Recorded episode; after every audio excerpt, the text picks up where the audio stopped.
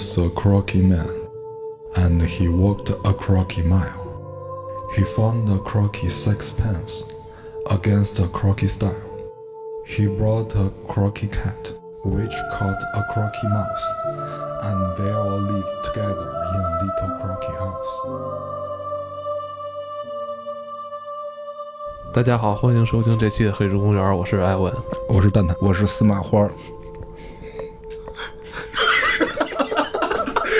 先乐的，你 先乐的。先释放一下。欢迎收听《黑水公园》的英语教学栏目，蛋挞教你念英文歌谣。嗯，蛋挞，你刚才念的是什么？刚才是这个《招魂二》里面的一段儿歌。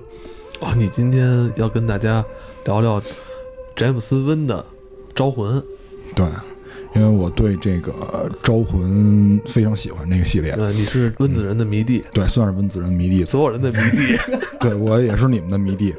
从一开始就是我最开始接触温子仁是看他的这个《电锯惊魂》系列，因为《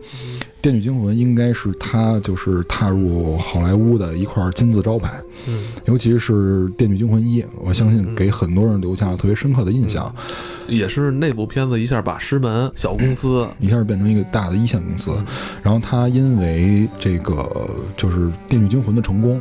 也导致有很多的制片人看中这个导演，那么也器重他的才华。嗯，接下来他就开始拍一些跟鬼神题材相关的，比如像这个《婴儿房》，然后像《招魂》，然后像《死寂》。啊，这些都是他的这个成名作。当时我记得看《死寂》的时候，宣传标语赫然写着一个《电锯惊魂》导演巨献。有一线 大导演的感觉了哈。对对对，因为你想，就是在就是美国啊，就是一般人出名了，尤其像比如像尼古拉斯凯奇这种的，他的这个新的电影的海报只是他一张脸就搞定了，不不用任何宣传标语以。前还行，以前还值钱。那是现在他巅峰时候，像那个天气播报员，像火柴人，像这个就战就是这个战争之王，你你会发现他的海报只有他一张脸，什么都不需要，不需要任何的文案，你这张脸票房就来了。就是所以就是看《死寂》的时候，他说这个这个片子的导演是温子仁，就直接有了这种感觉。然后我当时我就义无反顾的去看了这个电影。那咱们今天要聊的这个《招魂》系列啊，也算是近些年可以说是比较具有代表性的这种美式的恐怖片儿。非常有代表性，因为，呃，近些年来就是美式恐怖片儿特别低迷，就是很多人我们也都知道，《招魂一》是这个真事儿改编的，嗯因为他在就是每个片子的刚开始都会告诉你，based on true story 嘛，嗯。这是一个真实的事件改编一的故事。stop 嗯司马花有话要说，哎，他刚才说什么？他刚才说是以真实事件改编的。嗯，就这这句话倒是没有什么错可以纠，因为确实是真实的事儿，就是就是我比比如，但是它的结尾确实都不一样，因为在结尾这个真实这几件事儿大概也都有所了解，确实是历史上发生过，但你并不能说这这个事件是真的，但并不是这个事件里边那些人说的话是真的，这个是值得去考虑的。首先来说啊，今天咱们三个人是不太一样的，嗯对不对？跟咱们做了一百多期了，有意见相悖的地方了。今天呢，蛋挞嗯，对这类事件是比较感兴趣的。感兴趣，而且是持肯定态度的，对吧？咱们的司马花了？科科学嘛，我们要讲科学嘛，科学要要讲社会主义辩证法唯物观，对，这这这真的是这样。就是我不太相信妖魔鬼怪嘛，你不太相信，你今天就是要来揭穿，要揭揭穿这些里边不合理、嗯不科学的东西。对，先先说一下，电影不错，电影不错，文文文文子仁这个导演也不错，但是他讲的故事，因为他讲的这个故事事件是真实发生过的事件。呃，当然，它最后结尾确实还是按鬼片拍的，我觉得作为一个艺术作品是没问题的。但是如果我们到了这个事件，你的可信程度上边，它是不是呃事件是真的，但这个事儿是不是真的，这个是有待考虑的。所以你今天司马先生，你是司马先生，好不好？你扮演司马先生。嗯，行，从何说起啊？这个招魂，我先这样，我先大概说一下这个剧情，然后呢，我再把当年发生的这个事儿再说一遍。啊，这是现在按照你的流程来走了吗？是是是啊，你偷偷的跟我说，咱是不是以一种特别恐怖的方式做这期节目？是啊，因为这个就是没剪出来，我也不知道你要做成什么样啊。招魂这个系列嘛，那么肯定要加入这些恐怖的元素嗯，嗯，肯定要加入。然后如果有这个听众朋友被吓坏了，应该不会。有有有有我在，不会不会不会，揭穿他们。不不会哈啊好，先简单介绍一下这个温温子仁导演吧。刚才已经就是说了一些了哈，因为温子仁导演他对于这个恐怖片的把握，我们会发现他跟别的导演不太一样，就是因为刚才我们也说了，就是这个《招魂》系列都是通过真实的事件改编的。那么《招魂一》被至少改编了三次，就是《招魂一》的这个事件。至少被改编了三次，但都是票房非常低迷。然后一三年的时候，这个温子仁导演他通过改编这个事件，然后拍了《招魂一》。一三年的时候，直接就反正低成本，这一看就是一个很低成本的一个制作，但是取得了非常不错的收效，非常不错的反响。这次他的制作方是新线新线公司，然后包括《招魂二》，它在上映的时候。就是大家都认为这种续作是狗尾续貂嘛，但是《招魂二》上映的时候干到了干倒了魔兽，嗯，对对对，没错。在六月的那个六月票房排行榜上，它是第一，然后魔兽是亚军。啊，你先把弹演一下。他在恐怖片这个制作方面确实是独树一帜，有他自己的这个，呃，有他自己的风格。因为他小的时候，在十三四岁的时候，他父亲就去世了。他小的时候是一直有这种家庭阴影的，因为他单亲家庭长大，所以他对于家庭的表现力，他对于家庭情感的理解有益于我们，有益于我们，因为他的这个。电影里面，他的恐怖片跟别人恐怖片最大的区别也是在于这个情感方面的。就别人恐怖片，比如说像我们看到东方这些恐怖片啊，尤其是日本的，像什么伽野子啊、贞子这些，很多的时候它都是就是单纯的以这个鬼的形象，或者说以这种气氛渲染去吓唬你。但是文子仁不是，他在这里面带入了一种情感，情感不不光是男女之间的，还有这个呃母亲跟子女之间这些都有，所以他跟别人的这个方式啊也也差了很多。对，嗯，我我们先简单聊聊这个剧情啊。啊，你小心了，司马花现在随时要找到你的破绽，他要攻击你，要攻击你。等他讲真事儿的时候，等他讲真事儿，剧剧剧情剧情先讲。先讲剧情吧，然后我们讲那个事件的时候啊，呃，一这个剧情啊，它是这样，就是在一个郊外，啊，在一个郊外，然后呃，有有一个夫妇带着自己的几个孩子去租了这个别墅，然后他们在那个别墅里居住，但是呢，这个母亲，呃，每天起床的时候会发现身上会多一些淤青，对，好像是被人揍了一顿。哎，就是这感觉，就是最开始的时候在腿上，然后发现在胳膊上，然后肚子上都会有这种淤青，然后一开始的时候没在意，以为是就是呃，以为是有些皮肤病的，然后到时候到后来的时候，他们的家庭里的成员都被骚扰了。就比如说他的呃女儿在睡觉的时候，就会发现有人瞪他，或者有人在掐他的脖子，然后这个时候他这个女儿表现出非常可怕的这种感觉，然后去求助于他的母亲，然后他的母亲呢，就是因为他自己也也受到也受到这种困扰，就因为早上起来会多淤青嘛，就就就不知道怎么回事儿，然后就跟她的丈夫去去表达，她丈夫也是把这个每个屋子都查了一遍，然后后然后后来发现地下室。发现这个地下室很阴森，没有，它地下室是一个特别明显的一个门，他只是发现地下室里边有异样，然后他们把这个门打开了，去看这个地下室，然后发现这个地下室很阴森，然后出来以后就就会发现他们他们家就是每天晚上都会出现怪事儿，比如这个小孩会梦游，然后在夜深人静的时候自己穿着白衣服在屋子里游荡，万籁俱寂嘛。他们住在这儿第一天，狗是发现这个屋子里不对劲，然后不进屋了。第二天的时候，他们发现狗在院子里死了。对，没错。又过了一天，在同样的位置死了一只鸽子。哦，好吧。他们还有第三天死的动物？没有，没有，好没有。然后，然后他们就开始就是求助于各方，包括这个警方，然后包括这个就是呃呃叫什么？应该叫教堂，就求助于这些神职人员。然后后来求助到了这个沃伦夫妇。这个他们求助于沃伦夫妇，是因为这个母亲在听沃伦夫妇上课。沃伦夫妇嗯，是真实的，对。这两个人是真实的，这两个人真实存在。这两个人是来源于生活的，而且大有来头，对，对不对？这两个人是这个超自然协会的，他们是创始人，英国的。他们好像现在有一个博物馆，有一个博物馆，镇馆之宝应该就是《招魂一》里那个，安娜贝尔，嗯对，对，安娜贝尔也是这个招魂一的一个可以理解为是一个序章吧。开篇就是安娜贝尔，嗯，这样一个大有来头的娃娃。然后这个沃伦夫妇也把他们各地就是收集到这些案例里面的重要线索的道具放在这个博物馆里，这个博物馆就在他们家啊。然后后来被搬了一次家，当然这不重要，重要的是他们知道了这个屋子里发生的事儿，于是就去到了他们家。他们两个是有分工的，就是沃伦夫妇是有分工的。呃，埃德沃伦他是他最开始他是学绘画的，然后后来他服过兵役，他去过当过海军，然后回来以后还供职过这个就是警务人员，然后最后然后干了这行，然后这个呃罗琳罗琳女士不是那个《哈利波特》作者，罗琳她是一个灵媒，有这种通灵的体质。进到一个宅子里的时候，她会发现这个宅子跟别的地方不一样的地方，也就是说，她一进宅子就可以分辨出来这个地方有没有不干净的东西。于是，他他们两个人到了这户人家以后，这个罗琳就发现了啊，这个宅子不对劲的地方，就是她觉得这里面一定是有问题的。但是问题在哪儿？他没发现。他在这屋子里先进行观察。因为他能看到别人看不见的东西，所以他先在这屋子里面观察了一遍，然后到门口的时候，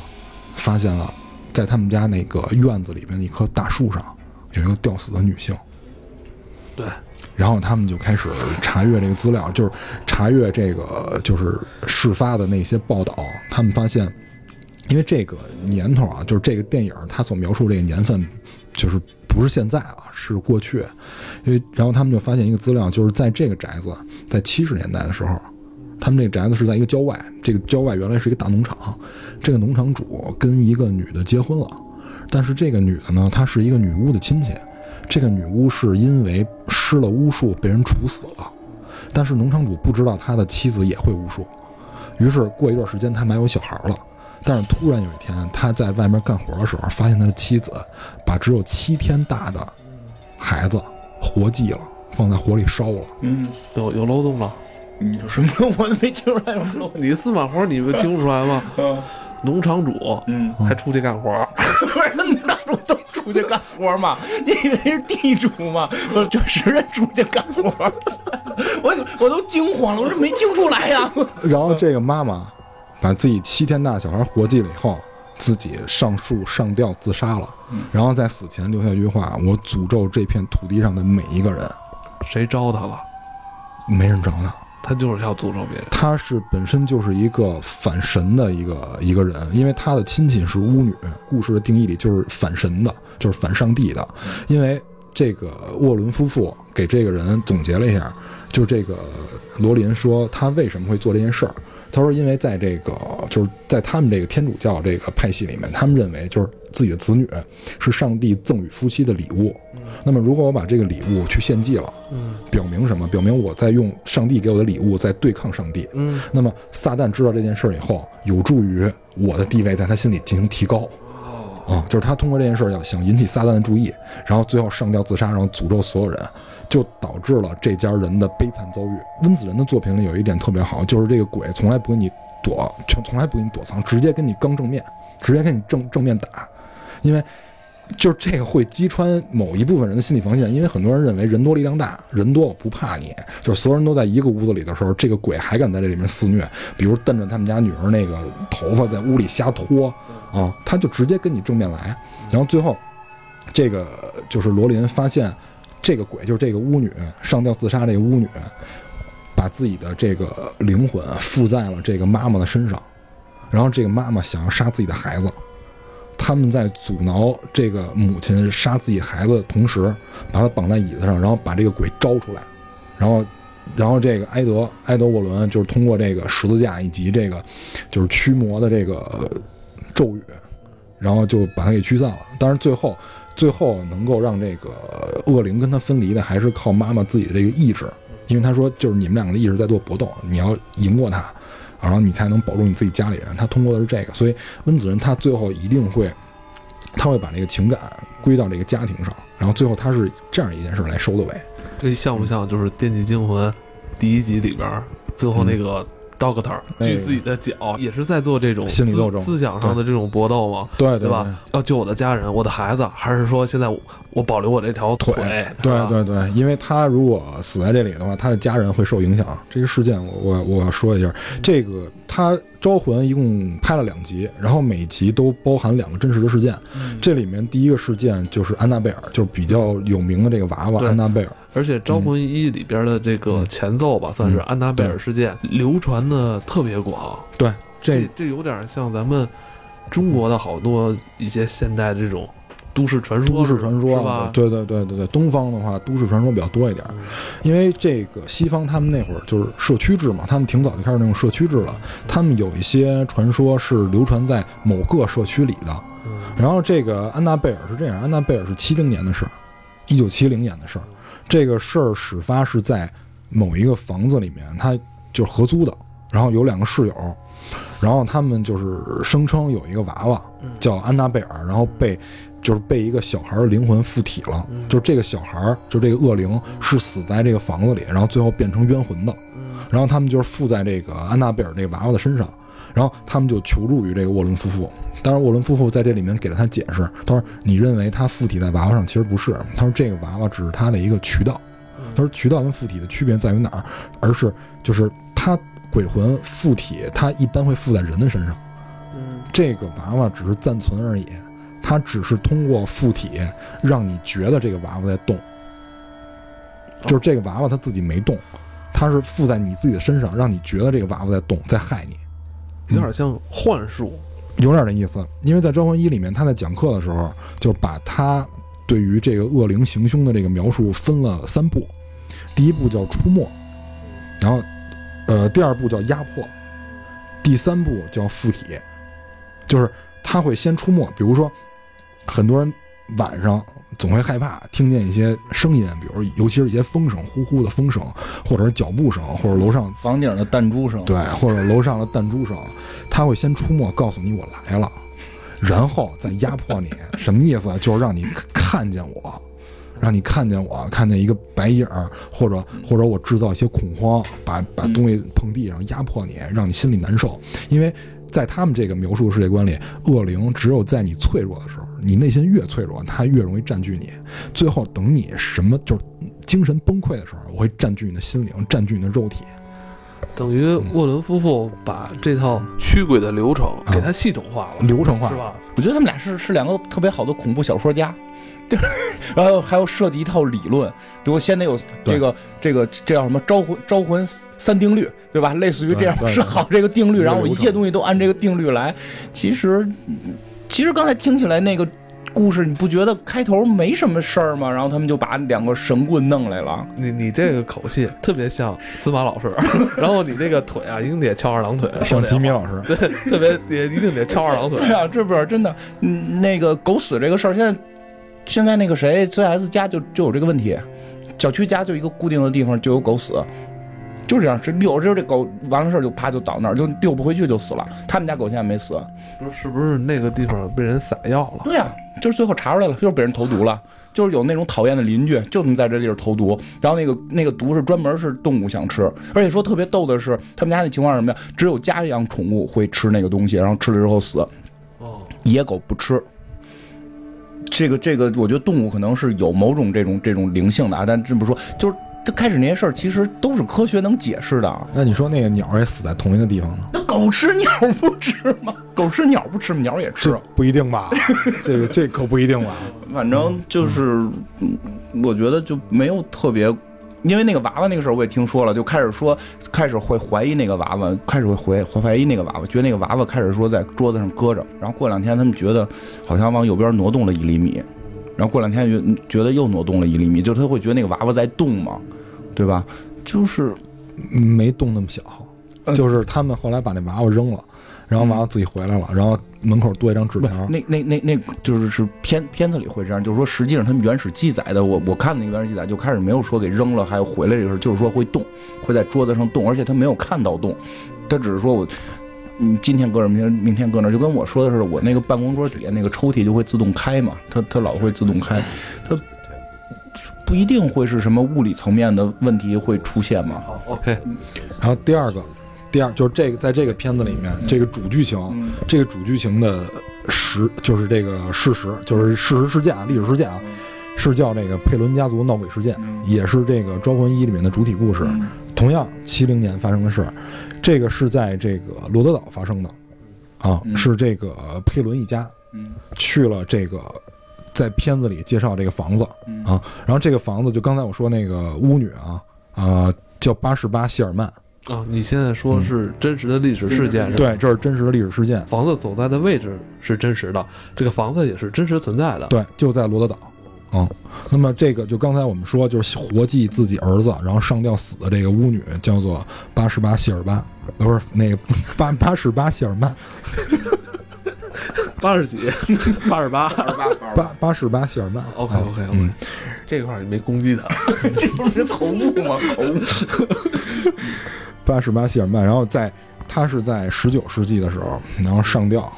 并诅咒了这片地区，嗯，所以导致这片地区就出现各种怪事儿。哦，就是在历史上是真实出现过这么一个人。他是这个反神的，他反上帝，然后就这些人，这些人都是真实存在的啊。但是但是这个这个事儿，反正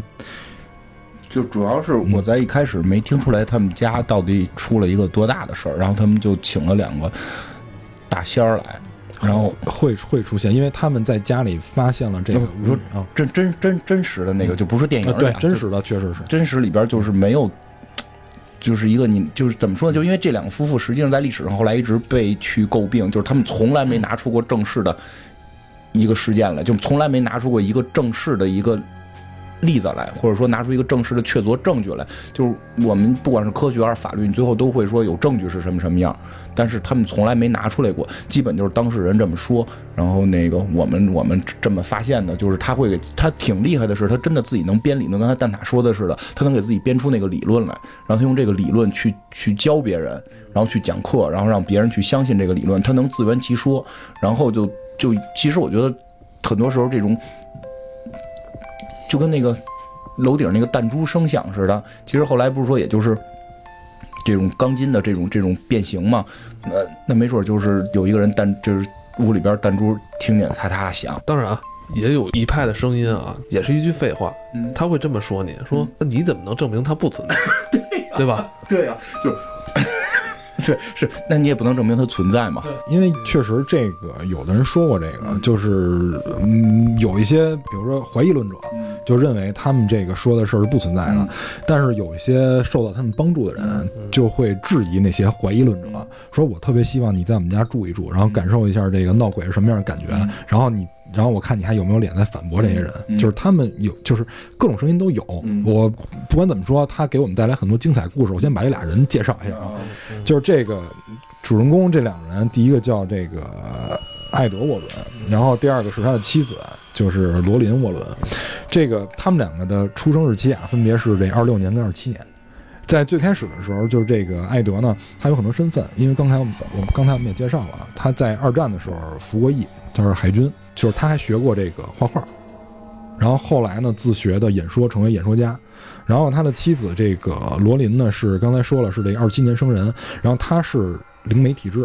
就是他能够察觉到一些别人察觉不到的东西。那，首先说嗯灵媒体质，这个有没有说得到咱们现在一些科学的肯定啊？呃，科学上我我没有听说有什么认定，但是我为什么说要说他俩的故事？因为他俩是现在教会唯一认可的，他俩得到教会认可的，是教会对官方对认可他们俩。对嗯，但是是教会啊，不是科学家啊，是教会。但是其实科学家持保留态度，并倒不是一味的反对，就是一会儿可能也会聊到，就科学家对这些事儿持保留态度，就跟刚才你说的是，其实有正面有反面的，因为科学家也会。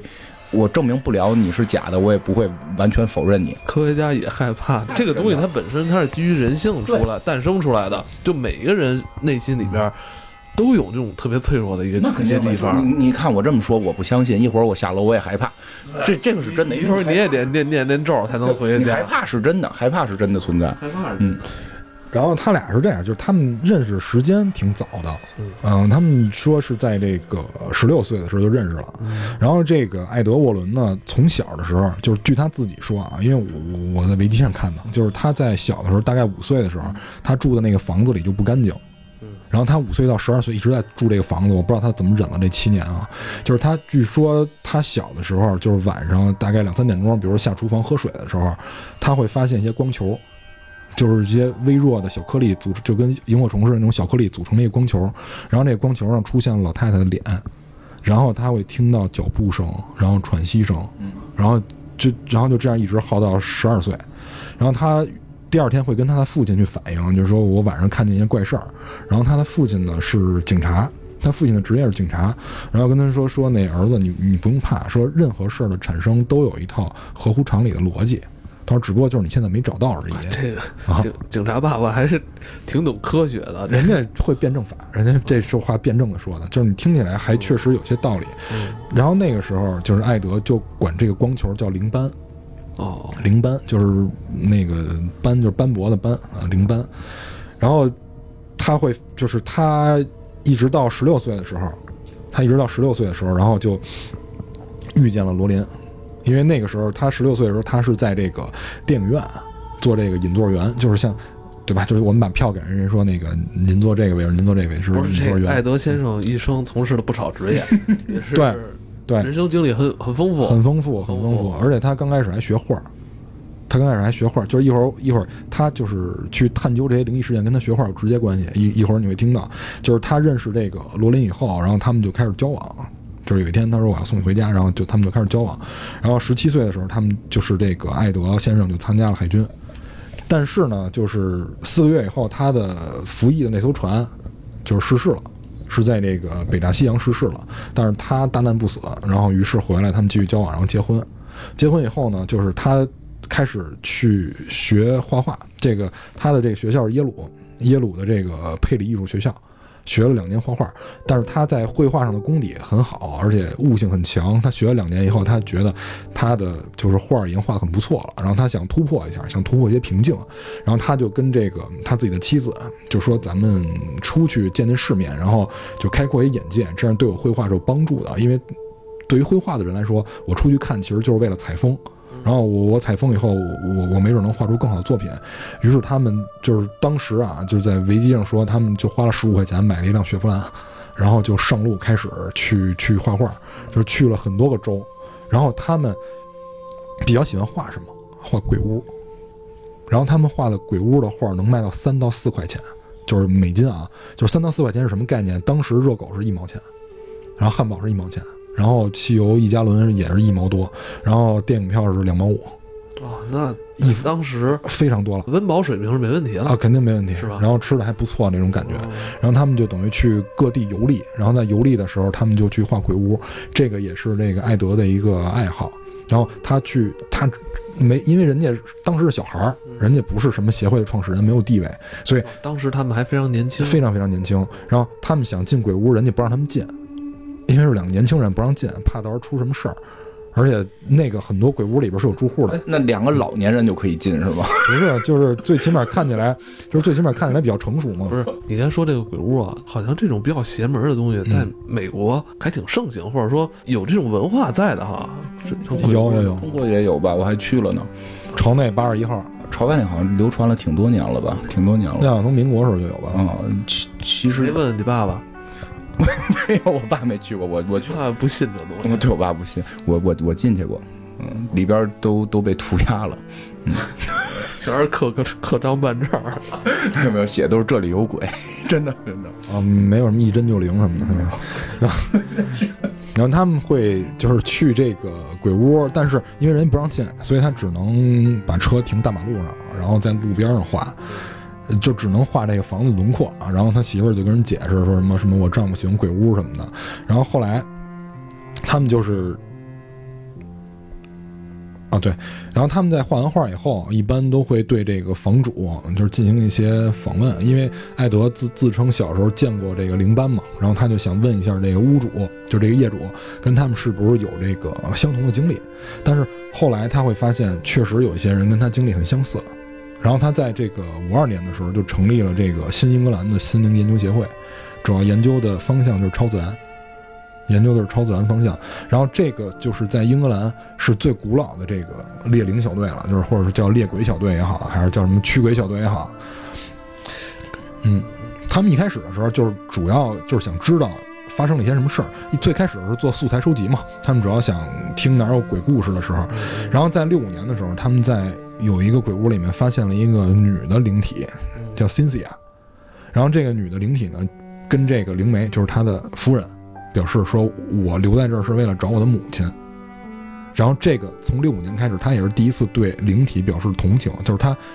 从单纯的调查事件变成了我想帮助这些灵体，就是你说这个啊特别像那个美剧《邪恶力量》，因为他说这刚才很多这个情节啊，邪恶力量》里边是哥俩，对，他爸爸手磨猎人嘛，完了这哥俩也是嗯。开着他爸这车嗯，满美国来回串，完了还就是也是去这鬼屋听着像公路片儿。啊，特就是特别公路，而且开的是那种老式的那种跑车，啊啊，他而是这是兄兄弟俩嗯。去到处捉鬼去，完了这哥俩还有一套捉鬼的办法，嗯，是不是用各种什么道具啊，完了啊，对，也通灵啊，这这我觉得好像还真是跟他说的这个真实事件很像啊，美国是有这个文化，是吧？美国一直是，包括就是英国，就欧美一直会有这个，因为他以前闹就是有过女巫盛行嘛，所以他们这个文化一直保留着。他们他们有一套那个都市传说，什么血腥玛丽啊，对吧？就这一套还是有的，也有那种怎么说，就是都市传间传传闻一直都传下来的这这些。就是我们平时看那些 B 级片吧，它那些鬼啊、妖怪啊都是具象化的，但是这里面讲的很多是灵体，灵体是就是虚无的，嗯，没有咱们不像咱们是有实体化，你能你能跟他摸什么，能能能对磕什么的。尤其是在六七十年代，这个挺多的，包括《招魂二》里边的那些故事，就是那些故事的实实际发生都在那个年代。你其实有时候会很奇怪，在那个年代为什么爆发出那么多的鬼屋？咱不是老说吗？要联系当时的时代背景吗？对啊，其实是有原因的，它还是有一定原因。等他讲完第二个的，等他说完再来聊这个事儿嗯啊。然后就是他们通过六五年这个 Cynthia 这个女性灵体这事件以后，他们就产生了想帮助这些灵体的想法，于是他们就求助说谁能够懂得这个灵体，谁在一直研究灵体，于是他们就找到了教会。但是他们就跟这些教父去去询问啊，说我我怎么能帮助灵体？然后这个大部分的这个就是神职人员跟他们说说你们要不然找一个精神病大夫啊，去去先看看去，然后还 对，就是他们就说实在不行，就是你先看看去。然后还有一部分人跟他们说说你们去帮他做祈祷呗，就是你们既然就可怜这个灵体，你们你们就帮他祈祷呗，就是受到主的感召，没准就对吧，就会有些效果。然后还有一些就比较直白、比较暴力，就跟他说说你直接给他驱邪吧，就你给他驱了，就是灵体退散嘛，就是你也别帮他了，你就把他驱了，让他永远的消亡。就这意思，反正就是就是持各种观点的人都有，但是他们的这个协会，虽然说他们基于宗教，因为你只要相信灵体就，就等于承认上帝嘛，因为这两面性都都是有。那教会肯定得挺他们。对，这这是很关键一个问题，教会是挺他们的。对，但是他们在就是以宗教为基础的情况下，他们也会适当的运用一些科学东西，比如说他们在去这个鬼屋调查的时候，他们会邀请一些科学家一起，因为在这个电影里面也提到了，有一些科学家跟他们在一起进行了一些调研，就是在《招魂二》里面。全程跟他们一起进行这个事件的调查。对，因为他们每个人想了解的东西不一样。就是对于这个主人公，也就是沃伦夫妇来讲，他们可能就是想证明灵体的存在，因为他们成立协会了，也就意味着要面对社会。有面对社会的时候，也就意味着有人来质疑他。这个我们在后面会说，就是包括像那个金花刚才说，有人在质疑他，确实是有的，而且质疑他的已经不光是人了，已经是一个，也是一个协会。还我以为是鬼呢，不是不是鬼出来质疑，鬼出来质疑他很正常，这老捉我们嘛，质疑他。最容易质疑他们的就是外星人，因为有鬼和外星人在外 两大文化，你知道吗？就跟以前我一朋友聊天似的，就最后打起来了，一波是信鬼，一波是信外星人。就是就是同样一个事儿，他说外星人干的，他说是鬼干的，两边最后打。所以你说外星人质疑他们，就是那个美恐里边的第第三季是吧？第二季美恐第二季不是？你别吵，外星人也来，呃，妖怪也来。对对对，就就跟他非说寂静岭里边那正统结局是外星人似的。明明我打出来了，外星人他们都炸了。好，咱咱们言归正传，就是接接着说这个，就是他们也会邀请科学家跟他们一起去进行探访啊，然后去进行调查，因为他们想要的东西不一样嘛。科学家可能想了解超自然现象里面的物理规律，然后他们是调查这个灵体，因为你会发现他们用的仪器也都不一样，就是在电影里也都有，他们他们会用各种各样的仪器，包括那个照紫外线的，然后包括这个照相机，包括摄像机，然后包括磁带，全部都会用到。然后有的时候可能还会用到一些土办法啊。不是你这停顿，你能能不能有点预见性？你该说有土办法把你落袖子，他妈吓死我了！我操！你你以为我用土办法？要要给你来点办法。我要来点办法。然后同时，他们这个协会里也会招一些志愿者，比如像参加他们这个协会的有一些，就是来自于像医生啊，像这个研究人员啊，像警务人员、护士，然后大学生，甚至于包括这个主妇。当然，他们协会为了维持生计，也是会收取一些适当的费用。当然，在这里面，因为刚才也说了，协会是对外的，所以就招来了这些质疑者。那么，其中有两个人，一个叫佩里，一个叫史蒂夫。这个史蒂夫在《招魂二》里面还出现过。啊，你是说嗯这个史蒂夫，嗯，他也是真实存在的？对，这些人都是为这个戏来做一个配角，不是，这些人真实存在的，就是这两个怀疑论者，一个叫佩里，一个叫史蒂夫，然后他们就在研究沃伦夫妇的提供的所有证据，就是研究他们的资料。你说这两个角色其实有点像那个司马花是吧？对对对，两个司马花在研究这个资料。啊，哎然后，那我嗯。我想问，就是说他在《招魂二》里边，他那个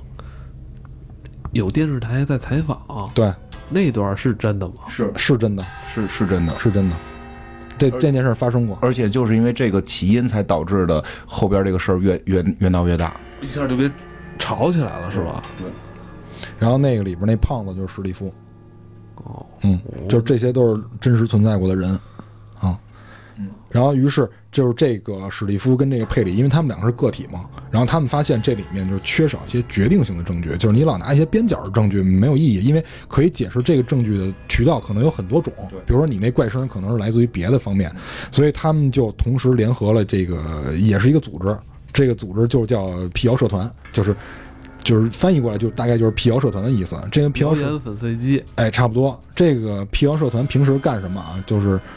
谁什么贪污了啊，我检举一下，就干这个的。就是他们对这种，就是他们这一社团的人都会存在这种质疑态度。然后他们曾经花钱买了这个沃伦夫妇的所有的调查资料，因为他们会把他们据称调查过超过一万个案件。超过一万个案件，他们把他们所有的这个调研资料都买过来，然后去看。你当然就是临时租的那种那种花钱去去研究这个资料。他们然后他们就发现这里面就是证据不太足。但是这个灵媒，也就是这个罗琳女士，就会认为他们观察这个问题的角度没有站在信仰的角度去看，就是、对，就这个意思。这个就有点开脱的意思了，对对对对，这就有点开脱的意思了。所以就是在这里面，就艾德又说了一个，就是以他的理论来说啊，他说灵体这种东西就是跟我们活人肯定是有区别的，所以他们出没的方式肯定跟咱们也不太一样。他说给你举个例子，比如电风扇，就是电不是空调，电风扇，你看扇叶儿你能看到，它转起来的时候你是看不到的。司马花我也能看到他，我明白他意思，就是说就是灵体是数不清，你数不清了就。迷糊了，有点没明白，因为这资料我也看过，这就是他电风扇举例来的。嗯，对，就是他他的意思就是说，就是灵体是存在于一个振动场里，就是它是有它自己的这个频率，比如咱们跟那儿站着，灵体可能瞎晃，还在咱们同样一个维度吗？是一个维度，因为他在这里面说的是震动场，而不是另外一个空间。因为因为那会儿还没有发明什么弦论啊，什么这个十一个维度啊，他们只能编到这个程度。这话这话有点犀利啊！所以就是他们在探访的过程中就认为一个灵媒很重要，就是他们会认为灵媒很重要。为什么？就是因为灵媒他的眼睛，你可以理解为那个扫屏，就是多少多少赫兹，他的那个眼睛是可以看到这些东西的。所以他们每次就是调查的时候，比如说如果这这个房间里面的事态很严重，他们会找若干个灵媒过来。然后让他们依次进屋，但是之前不跟他们交流，就是你每个人进屋，然后描述你看到的是什么。然后比如说这个两到三个人或者三到四个人出来描述的东西都差不多，比如我们都看见一男的，然后长着大胡子，然后都站在哪儿什么的，他就会认为他这个方向调查的方向是正确的，就是我往这个方向调查是对的。接下来就是怎么跟他去交流的事儿，就是我先我先看到这个东西有，然后我再想想办法怎么去跟他交流，因为就是艾德是没有灵媒体质的。他看不到，他的方法就是聊天儿，就是做思想工作，跟那个灵体啊，就是你是因为什么呀，是吧？因为想不开自杀了，是吧？我跟你聊聊天儿，跟你开导开导，哎，你就自己你去去找上帝就完了，就这样。我刚才就想说，我觉得这夫妇俩同时还扮演了这个心理医生的角色。对，其实他后来，我觉得他后来解救很多人是心理层面的解决问题的，因为他本身在我看，他很多人是心理层面出的问题。背景都是上世纪的六七十年代啊，对都比较频繁啊。那个阶段好像是美国也是发生了好多事儿，越战嘛，已经已经等不及他讲第二故事了，就是真的是这样。其实包括刚才他讲到的，就是其实宗教方面和是给予了很大的支持。那会儿其实从那会儿开始，宗教一直在衰，现在。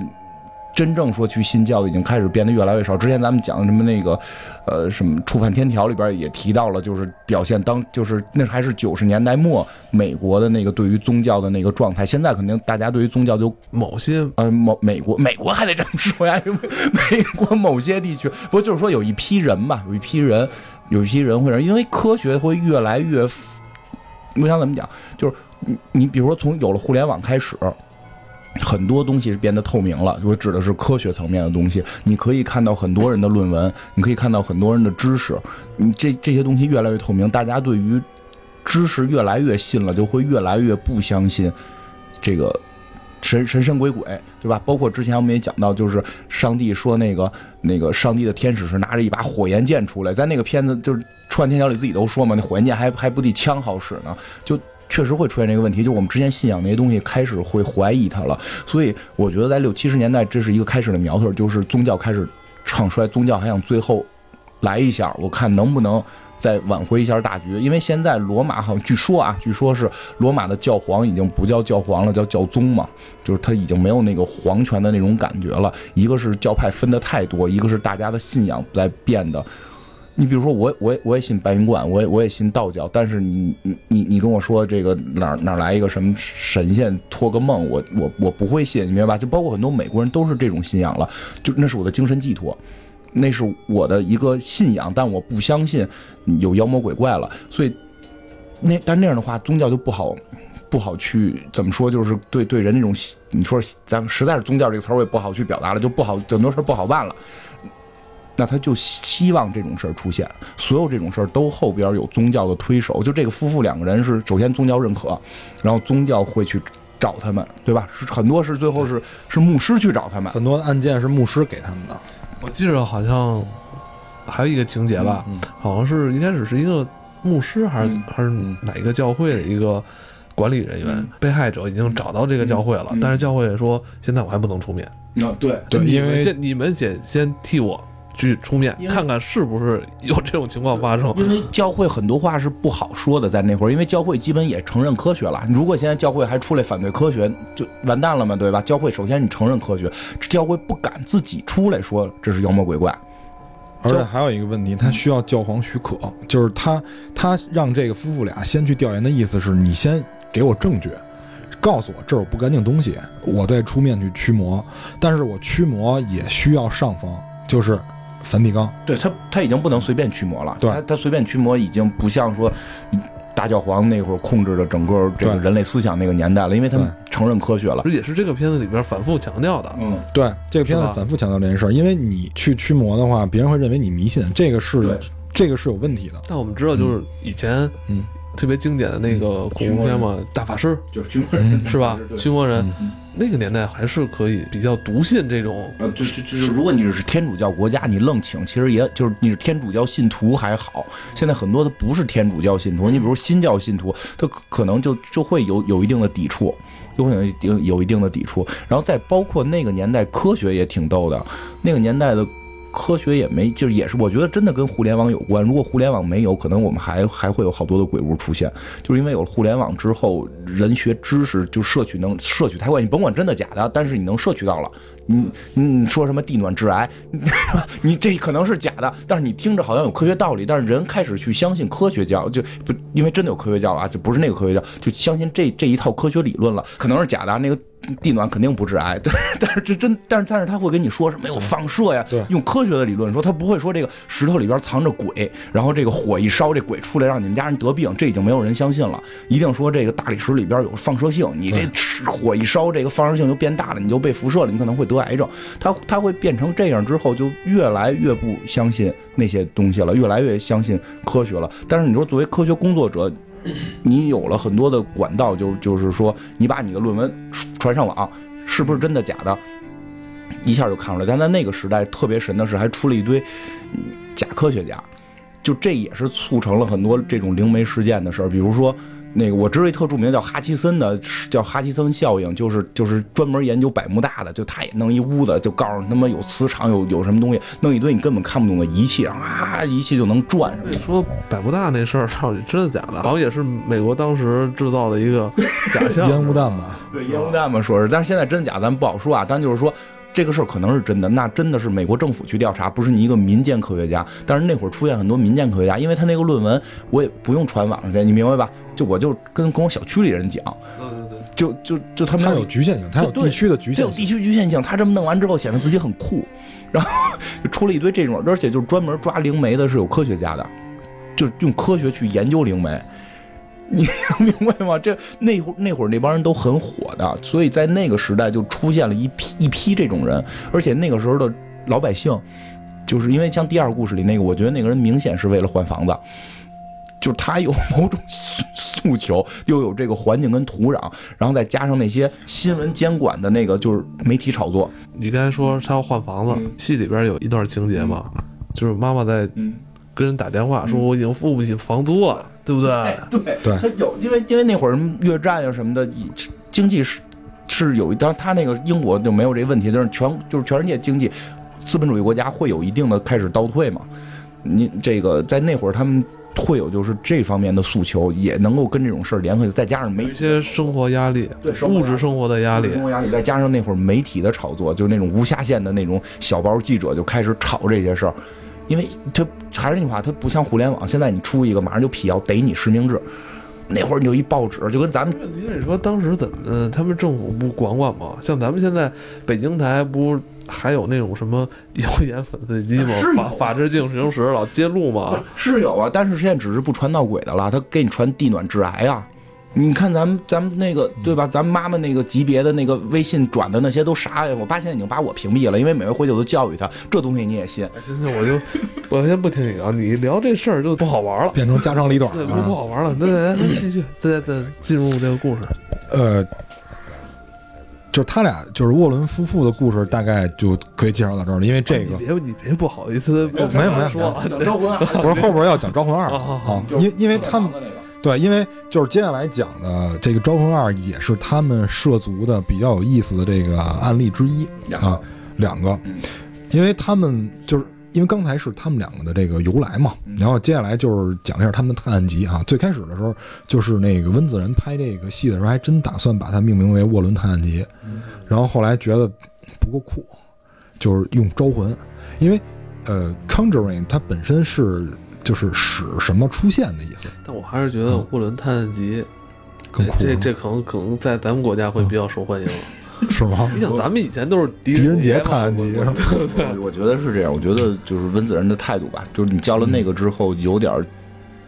就是像像给他立传了，嗯，我觉得是有这层关系。我相信温子仁对他们也是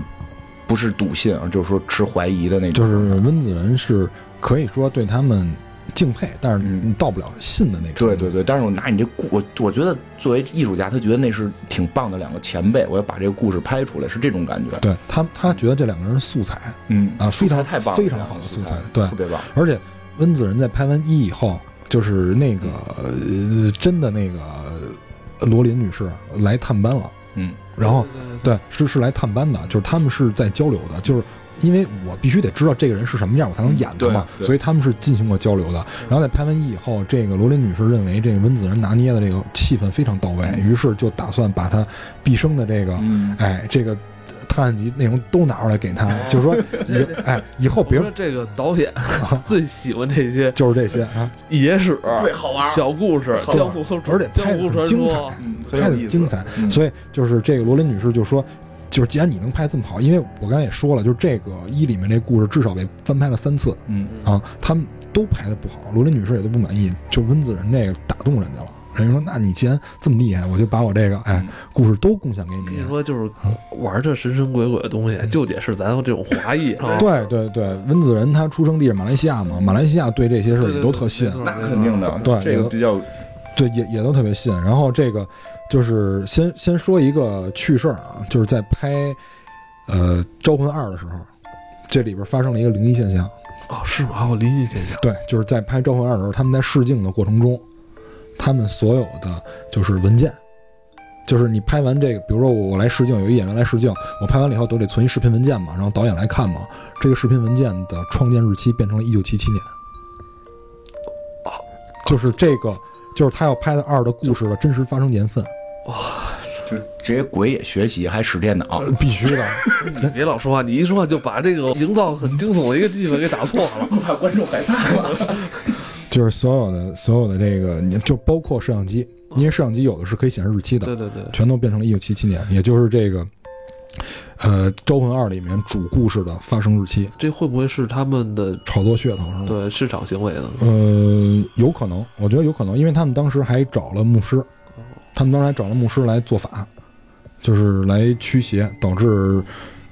可能吧。我觉得当时这种事媒体一定会报的。那么报了以后，是不是就是出于这个商业目的考虑？我也不太清楚，因为咱们不是当事人，也不好评论啊。咱们还是就是来讲这个故事吧。这个 《招魂二》呢有一个副标题叫 portergist，portergist 是一个现象，是一种现象，叫做热尔代呃叫波尔代若斯现象，叫波尔代若斯现象。这个波尔代若斯呢是德语，直译是吵闹鬼的意思，就是有一种鬼，它比较吵闹，它它不是出来拿刀囊你，它是吵闹，制造很多噪声，这是一个德语。那么这个呃波尔代若斯现象最早是在十八世纪，一个德国人提出的。这个德国人叫汉斯邦德，汉斯邦德是一个博士，他是研究这个心理学以及超自然现象的。那么我先把这个副标题解释完啊，就是呃有一天这个博士，就这个邦德博士接到了一些电话，是一堆年轻人的，就是这堆年轻人他们是呃一个租户，他们合租了一个房子，然后有一天他们发现这个房子里东西在乱动。就是这个衣柜啊，然后这个桌子呀，然后盘子碗什么在乱动，然后，但是他们无论如何都阻止不了。后来动着动着，他们就都跑到那个楼道里去嘛。然后这个时候，突然他们几个当中有一个年轻人就背靠着墙，就靠得倍儿直，就所有后背全贴全都贴在墙上。然后他们所有人拽他是拽不动的，就另外几个人拽这个人是拽不动的。然后在这个人离开墙，感觉神情放松了以后，他们问他刚才在做什么，然后他说不知道。他不知道在做什么，然后与此同时还发生了很多这种事儿，就包括有一些人发现自己的挂毯，就是当时有人在家里放挂毯，挂毯里挂毯上面出现人脸，到时候我会把图发给你，咱们可以发在那个网上，出现人脸，然后还有一些会发现他们家的瓷器，就是瓷器会弯曲，就是因为瓷器，咱们以以科学角度来讲，它没有那种柔韧性嘛，它是有刚性的，它没有柔韧性，但是它会弯曲。然后，然后还还有人就是会发现，就是在晚上的时候有莫名其妙的声音，比如说屋里明明四个人，大家都闭着嘴，但是有一个老头在说话。可是是不是楼上？嗯 对，就是有可能，有可能。就但是那个那那会儿这个隔音应该还可以，应该还可以。所以就是这些现象统称叫做 poltergeist 啊，就是这个也是这个《招魂二》的副标题。副标题。对副标题，因为这个吵闹鬼其实对这个片子里面这个这个鬼是是是挺具有代表性的，就是去说的话，这故事讲的是一什么事儿？就是一个单亲妈妈，然后带着她的几个孩子，然后住进了一所宅子啊。他们他这里面好多事儿都是讲这鬼屋的，然后他们住进这房子以后，他们家这有一个女儿，每天晚上就梦见有人拽她。那梦见有人拽她，就是当时所有人都以为是他那个做噩梦了，就是梦游也没当回事儿。然后连续这件事儿出现了好几天，然后跟他同屋是他的一个姐姐，然后他晚上就甚至于就会把他拽起来，从床上拽起来。这个小孩每次醒来的时候，他都是在地上，每次醒来都是在地上。然后他害怕，就给自己蒙上好几层被子，然后鬼会把他被子掀开，然后再把他拽下来。然后他就冲这个鬼，有的时候晚上的时候，他就冲自己这小孩就冲一黑的墙角说话。然后他的姐姐就被吵醒了，然后看，然后墙角里发现没有人。然后有的时候这个小孩会自己站起来，站他姐姐床边。他姐姐刚一睁眼，发现这小孩立在他床边了。然后他俩就一块儿去找他妈妈，说：“妈妈，我们这屋里有人。”然后他妈妈就跟着他俩来他们这屋，说：“不可能，说我从来没见咱们这个屋里边来过新的人。”然后他妈刚出去，这门关上了，所有柜子都怼墙上了。就是这件事儿。在当时是一个特别知名的事件，因为你刚才说这些虽然是电影里的情节，但是也存在，但是在记录里是有的，有真实的记录，有真实的报纸啊这种，包括一些有真实的记录都是有的，是吧？这件事儿是所有的灵异事件里记载最详细的一件，就是已经细致到这个程度了，发生了什么事儿都。这个事儿当时是在哪儿发生的？当时是在恩菲尔德，恩菲尔德，对，恩菲尔德，英格兰哈，对。但是有一个很逗的事儿是，所有的摄像全部没摄成，就所有的摄像机都没有摄下来，也没有没有照片，对，就只有定住的东西，对，就是没有录像，只有照片。后来被很多诟病科学工作者诟病攻击的地方。哎，不过说起来，这个片子挺不错的，因为我看过那些照片，那个还原度非常高。就那个小孩儿一有有一个镜头被拽起来的样子，呃，不倒不是拽起来，就一开灯，他那个屋子里边贴的那堆照片。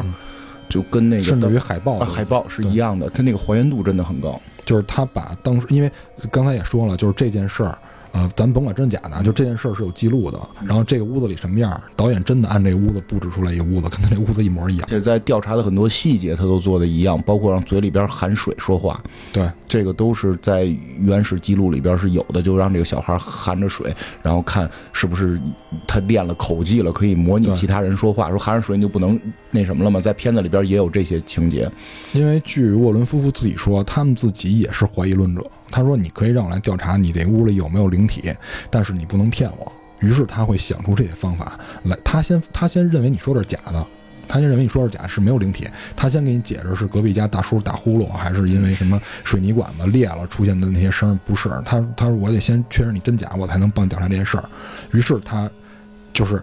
刚开始去他们家访，就是去调查的不是他俩，先是一帮学者，对，一帮学者去他们家，完了这个小姑娘。就说我们家这里面有有有妖魔鬼怪，完那帮人不信，就说那你那你让他出来呗。完当时那小姑娘说话就变了一个声，这个录音都有，我对我可以我可以把这个录音也发给你。你说的这个录音是当时采访，当时采访七年的录音，对，是录到了那个小姑娘对发出鬼的声音，对，一个小姑娘，然后用七十多岁的老头的声音，挺挺瘆的，挺瘆的，因为我我听过，我听过。嗯，我觉得就是温子仁导演拍的这个里边恐怖片之所以好，其中有挺大一块是声音的运用，而且声音的运用就就比如他给你留白，对，就就是让让你也看不到，你就听到声音。就比如他一开始小孩踩那个救火车那个玩具，对吧？嗯他他给扔回之后，你就听见好像又有响，就好像有又好像没有的那种，感觉，就好像有人接住了，然后又给你推回来。这本身也是克苏鲁恐怖根源里边一个特别重要的东西，就是。未知，有点发毛，就是未知。你设想啊，你在一个黑暗的地方，伸手不见五指，但是你只能听到声音，嗯，这很很很很很恐怖的一个感觉。因为你要通过想象的话，你往往会往坏了想。就在这种情况下，对，所以就是这个，就是温子仁他厉害在哪儿？他的留白做得非常好，就是有的地方他只让你听见声音，有的地方他只给你特写，他会故意给你留出一个视觉盲点。然后那个恐怖东西就在那个盲点上，你你直接看，你仿佛能看见它，但是他就不让你看见，而且他特别会藏，就是在《招魂二》里面他藏的更厉害，就是他比一藏的更厉害在于哪儿？就是比如说给你举个例子，这小孩一上来玩笔仙，嗯，然后在就是在这个笔仙玩完了以后，他俩会把笔仙放在床底下，正常 应该动对吧？自己动对吧？对对对，就不动，就不让你就就让你放松心情。就让你把戒备心放下来，就是在你全放下来的时候吓死你。不过就是真实事件里边也提到过，就是这俩小孩玩笔仙闹的。对，真实事件里是有，是最后说好像在阁楼还在哪发现他们的那个笔仙的东西了。说那个房子之前没闹鬼，然后之所以闹鬼，是因为他们玩笔仙瞎招，把笔仙的时候把那个灵魂给招出来了你。说笔仙儿这个东西以前也在咱们这儿很盛行是吧大学宿舍什么的盛行你玩过吗？你玩过吗？我玩过，啊，我也玩过。有人说是由于这个，就是你手会抖嘛，然后你就会会形成一个你的潜意识会去动，跟 CRS 嘉哥。还有还有还有一个哥哥，我们几个人就玩一个小游戏。其实以后有机会咱们可以玩一个。我他妈我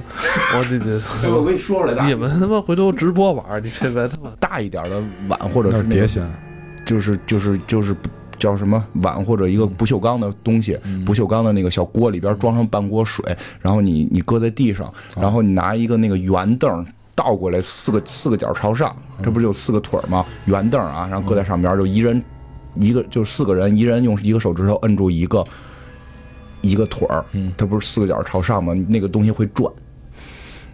就越转越快，越转越快。哎你说那个碗会转，不是，就是那个凳子会转，那个凳子你不是摁住腿了吗？怎么就是你摁住那个腿儿，它它搁在碗上头，碗里边有水啊，就是你搁在那个碗上这么扣着嘛，那个椅子面儿朝的是这个碗，然后它会自己转，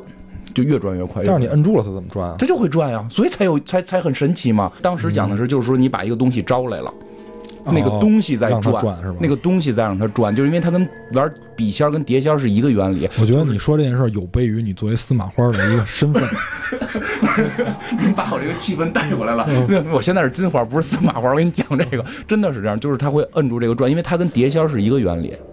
但是碟仙招的都是厉鬼，就你你你笔仙儿是中性一点。就是你那个太专，就是不管是碟仙儿还是笔，不管是碟仙儿还是笔仙儿，最后你会招出一个东西来，然后让你不受控制的会动，你会觉得是对方动。你会觉得是对方动，对方会觉得是你动。其实这个核心原理是一样的，就是我们当初也是他们说在招出一个什么东西来，然后会转。但其实是潜意识，什么？我一般的现在科学的说法说那个是潜意识，说那个是潜意识。不过你刚才说那个就是所谓的留白那个，我觉得有一个镜头我觉得挺有意思的，就是那个长镜头吧，五分钟那个，嗯不是那个就是就是小孩喝完水啊，虚影对是那个，对对是那个那钟长镜头，那个那个那个那个非常棒，就小孩喝水那个镜头，因为我看他们最早，我最早是看那个片儿之前，我提很早之前就知道这个事件，所以对事件是有印象的，因为事件里边说到喝水这个，所以对那个很但是你没想到拍这么细是吧？呃，我们一个没想到拍那么细，一个没想到他的手法表现的特别好对，就是要求这帮人回过头来嘛。虽然我觉得这都是破绽啊，但是那个镜头拍的很好，就是这焦主人公转过头来，然后小孩在他身后，但小孩是虚的，主人公是实的，然后这个小孩一下鬼就上身了嘛，你会看到那个虚影的变化对。那个虚影最后会你变成一个老头儿。变成一个老头儿，然后后来又变回一个小孩儿。我觉得真的那段拍的那个留白特别的因为那个就是我看了一个对于温导那采访，嗯。就说那段他临时就是一时兴起，即兴变成那样的。嗯。因为他当时给那个派特里克的那个场次表，那那个是做正反打的，嗯。他是要拍成正反打的，但是突然当天早晨，他跟那派特里克说：“你回去背词儿去。”嗯后来他就特奇怪，他说：“为什么背词儿？”他说：“温导从来没用过长镜头。嗯他说：“他说我今天又用长镜头来拍一段东西。嗯他说：“你把这段所有词儿都背下来。”嗯，然后说，因为你你是因为这个这个叫带关系，嗯。就是就是他们拍的人就是术语叫带关系，就是因为这两个人如果是面对面，比如咱俩这么说啊，这就是带关系，咱俩在一个镜里这叫带关系，但是派特里克是背对小孩的，嗯。所以就是小孩可以理解为是一个背景，嗯。其实是给一个派特里克一个半特写，对，然后派特里克实焦，他是虚焦，嗯。但是这个对于观众来说，这就是一个留白，嗯，这个留的留的想象空间非常。非常厉害，而且这个长镜头五分钟，五分钟的一个长镜头，然后派特里克因为是背对着他，他等于跟我们观众，他他的心情代表我们观众，嗯但是我们的注意力往往会集中在那我看不见的地儿，因为我越看不见，我越想看它。主要它还真的会变。你一看，你会发现那个虚影在动，嗯这个很厉害，而且小而且小朋友喝了水了，就像我们就像我们刚才说的，这段就是接着我刚才说的，就是学者发现他会发老头的声音，于是就把沃伦夫妇叫过来了。然后沃伦夫妇刚开始也是持怀疑态度嘛，所以让他含着水坐在那个角落，去就问你能不能发出这个老头的声音。结果他就那样，而且他还变化了，就是在电影里表示了他他是变化了的，有一个有一个很明显的体型的变化。然后最后这个他俩对话结束以后，就是派克特里克拿那个十字架把那个鬼轰走了，然后那个小孩才把这口水吐出来。嗯啊，所以就是在电影里表示的是他确实被鬼上身了。嗯然后这里面，而且而且就是温子仁他那个正反打用特别好，不就是在于什么呀？就是咱们一般看的电影正反打，比如说拍你，背景音是我说话，然后拍我背景音是你说话，他不是。但是无论怎么看都是都不是第一人称，他的正反打第一人称是给鬼，第二然后给一个小孩第三人称做正反打，这个这个代入就非常好，就包括这个小孩给自己蒙了好几层被子，他怕这鬼抓他，他蒙了好几层被子，然后还把腿捆在床上，他怕鬼把他抓走。然后这个时候第二镜头他会切到鬼的第一人称，慢慢逼近这个床，就给你造成特别大的这种心理压力，就是这个渲染气氛啊，这确实在现在这个阶段无人出其右，确实很厉害。然后接下来他们发现这个鬼上身以后，就开始驱这个鬼，就是他们认为那 OK，既然我这鬼发现了，对吧？那肯定是你造成的。于是他们就就开始就想办法弄这个鬼，进行这个驱鬼的仪式是吗？就是他们没有资格进行驱鬼仪式，他们要得到教会的允许，然后教会要得到梵蒂冈的允许，他们只能就是说先调查出来这鬼。因为我刚才不是说这个艾德沃伦他的工作就是做这个心理辅导，对这个灵体做心理辅导，就是能把你劝走就把你劝走，我不跟你正面冲突。他主要是通过这个，就是说你有什么困难啊？最近工作忙不忙什么的，就类似这种的。就比如你生活上有没有什么压力，然后是导致是什么导致你在这阴魂不散？然后他劝你是这样，然后他发现这鬼以后，就跟这鬼就对话。他说：“他说你看你你都死这么长时间了是吧？你你还有什么你还有什么舍不得的？说你赶紧走吧，什么这那的，就是劝他。然后后来就是这件事结束以后，就是因为他最后拿十字架把那鬼轰走了嘛，就把那老头轰走了。后来他们就是这个。”那个罗琳女士，因为她是灵媒，她就开始感知，看这个房子里还有还有没有不干净东西，然后发现没有了，然后就走了。因为在他们那个故事结构里面，他们因为跟一些科学家一块做调研，科学家还有一些他们的助手会拿那个荧光灯，然后会拿那个录音带，会拿那个会拿一些就摄像机或者那个照相机来拍，就是正常情况下是是能拍到的。然后他们巡视了一圈以后，发现没有异常。然后他们就走了。他们刚走之后，这个被上身的女孩对跟她的家里人对就说了一句话，对，说他要把你们都弄死。实际上观众明白，鬼还有，但是我们肯定以为还是那老头。进度条告诉我们肯定还有，对，肯定还有。但是我们一般以为是那老头没没走干净，然后但是其实不是，因为这个沃伦夫妇走在路上的时候，发现一个问题，就是他收包没收好，完了两片磁带掉出来了，两边磁带搭上了。搭了一个十字，搭了一个十字形，因为他们在发现这个小女孩被上身的时候，总是断断续续的说一些单词，但是你连上你连不成一句话。嗯，但是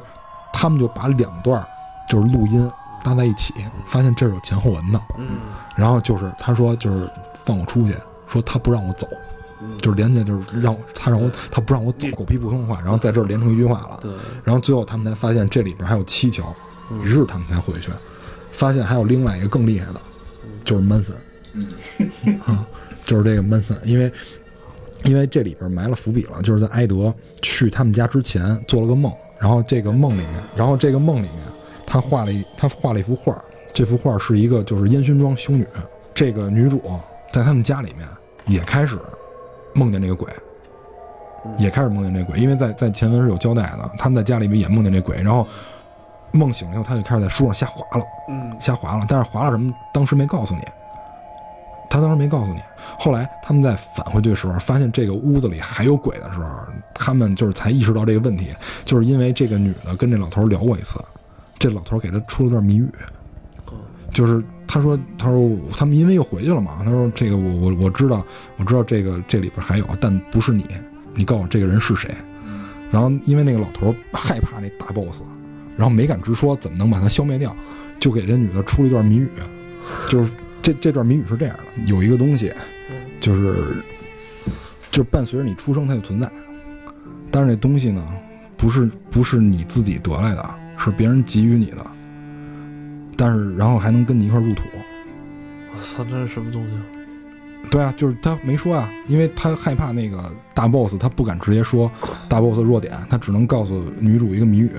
然后这个女主就开始破解这个谜语，就一直在想这是什么东西。嗯，后来发现了，这东西是名字，所以招魂二就是我起一外号叫你的名字，就是就是就是名字，就是说，就是一一会儿我解释，就是为什么说名字可以驱鬼。哦，对，我记着他这个驱魔人都在反复问你叫什么。对，嗯，对，然后一一会儿一会儿我解释一下，中国鬼鬼的那个闹鬼的《西游记》，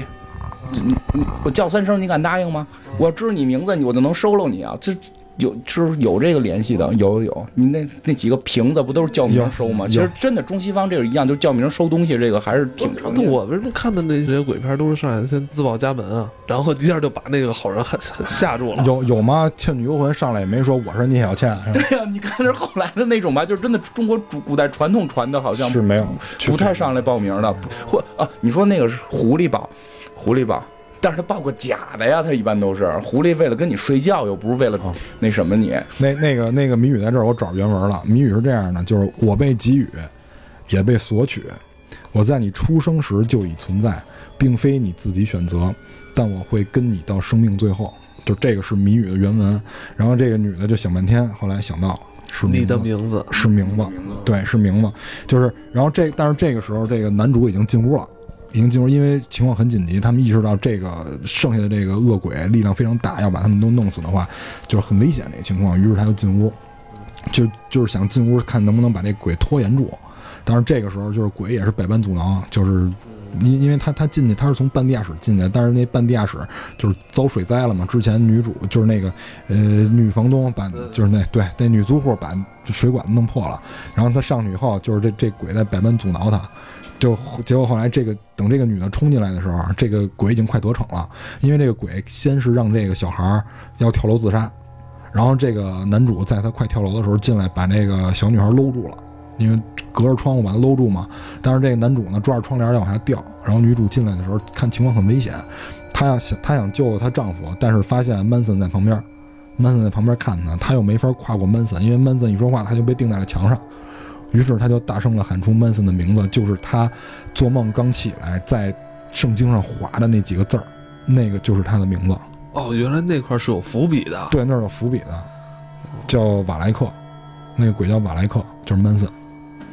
对，所以他叫出了这个名字，就他就滚回了地狱。他就说：“瓦莱克，我诅咒你什么回到地狱。”他就回去了。